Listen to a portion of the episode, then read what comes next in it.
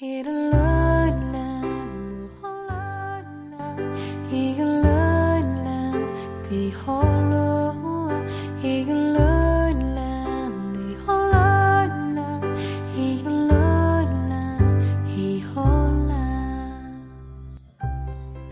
家好，这里是荔枝 FM 四八二三一六，没有梦想何必远方？我是主播陆离。今天呢，我们的主题是讲故事。主播今天要讲的故事是受主人公的托付，主人公的名字叫做我。我呢，是一个十七岁，即将步入十八岁的年纪，伴着自己的追求和他人的希冀。成为了编导路上的寻访者，当然不可避免的将面对残酷的高考。有人说，人与人接壤，能诉说的仅是片面晨光，一两桩人情世故而已，能说的都不是最深的孤独。我那个时候总是很迷茫，但也异常的坚定。父亲总是说，在这样一个都全力奋战高考的日子里，我们这些所谓的艺术生总是在外飘荡。他说，让我选择走编导这条路是他人生的第三大遗憾。他的声音如魔咒一般，始终在我的耳边回响。但那时的我仍然相信，此刻在我置身的这条路上，和风丽日，满眼苍翠。相，但我相信。我当初若是选择了另外一个方向，也必然会有同样的阳光，同样的鸟语花香。只是就因为在那样一个分歧点，我只能选择一条被安排好的路，所以越走越远之后，每次回顾就都会有一种莫名的怅惘。在我心里，那条我没能走上的小径，就每次都在那里，在模糊的颜色里向我展露着一种莫名的忧伤。那时有一种巨大的压力，如排山倒海一般浩浩荡荡汹涌而来。在执笔奋进的文化生眼里，我们就好像在外游玩的旅客，不仅能游玩，还能欣赏风景。而今只见风景，却不见我们已成疯子，不成风变成魔，心无定所、不知结果的飘荡，成为了日复一日的循环心境。而每晚睡前，脑海里浮现的都是教室里文化生日复一日奋斗的场景，刻骨铭心。生活并不是林黛玉，不会因为你悲伤就风情万种。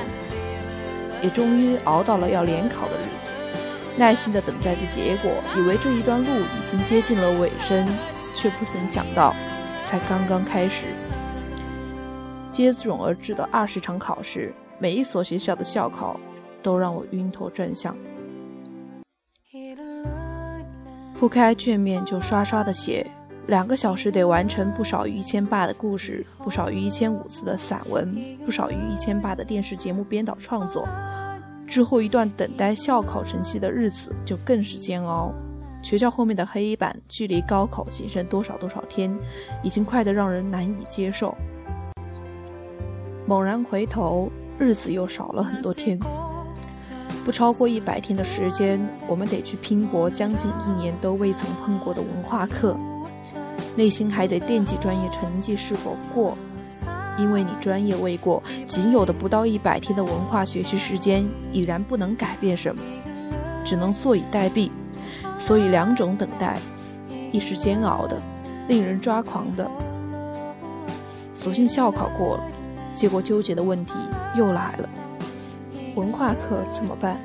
如果匹配不上之前已过的校考成绩，所有的一切，这一年的风雨飘摇又前功尽弃了。如今高考已经过去，我索性能够有票到达去远方，可这一年的一粒粒、一幕幕，都如昨日一般刻骨铭心。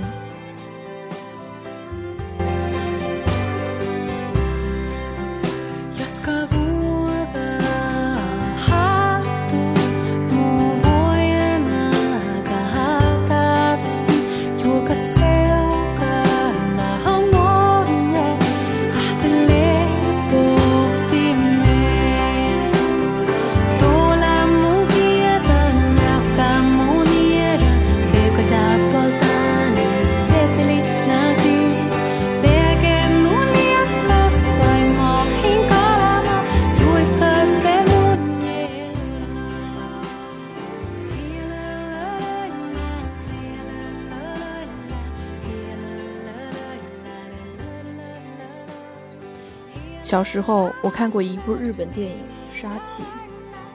影片讲战后日本东北部一对失去土地的父子，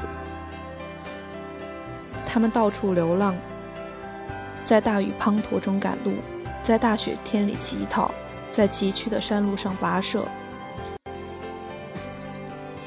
有一天，儿子被富家子弟殴打，瘦小的父亲拼命用身体挡住拳头和棍棒，滚落在水沟里。还有一次下大雪，父亲讨来一碗粥。用砂锅煮热了，让儿子喝。儿子让他先喝，两人推来推去，烫到了嘴，痛得原地大跳，却又相拥哈哈大笑。这个温暖的镜头让我哭了。那个父亲后来得了麻风病，被强行带到医院，儿子则被一户好心人家收留。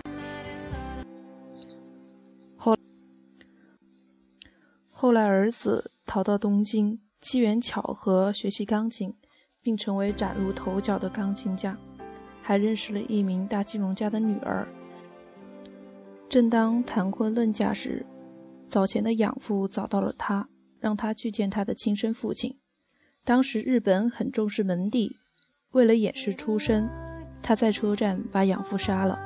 后来侦破的过程很复杂，我不太记得了，只记得最后的情景是。警视厅探员把钢琴家的照片递到在麻风病院的生父面前，为了保全儿子，生父拒绝承认这是他的儿子，只是默默地看着照片，默默地老泪纵横。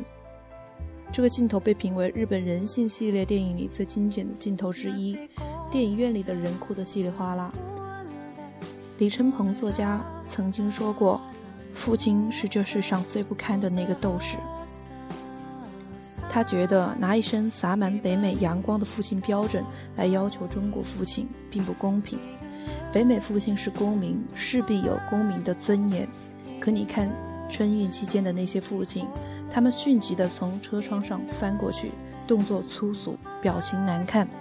倘若抢到一个位置，必大声招呼，怕被别人再抢了去。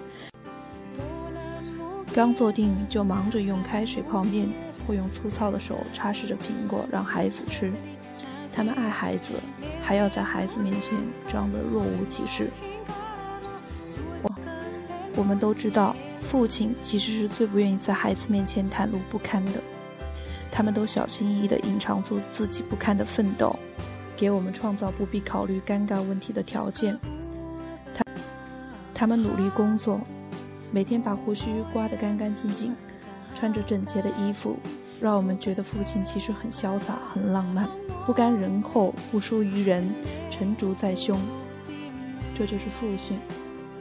而我，挨过本该是我生命里最过缤纷，而今却更成黑白寂寞的旧影片的三年，考上这个当初无法料及的二流大学，过着比之前更加不可理喻的生活。我摇摇欲坠，昏昏然，一个人醉生梦死，冷暖自知。所谓门槛，过去了就是门，没过去就成了坎。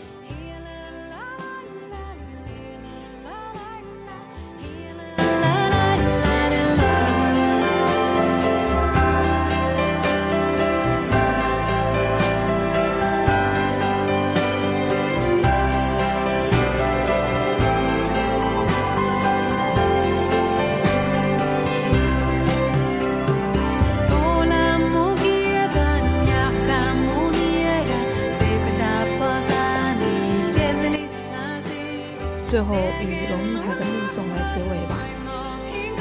我慢慢的、慢慢的了解到，所谓父女母子一场，只不过意味着你和他的缘分就是今生今世不断的在目送他的背影渐行渐远。你站立在小路的这一端，看着他逐渐消失在小路转弯的地方，而且他用背影默默告诉你，不必追。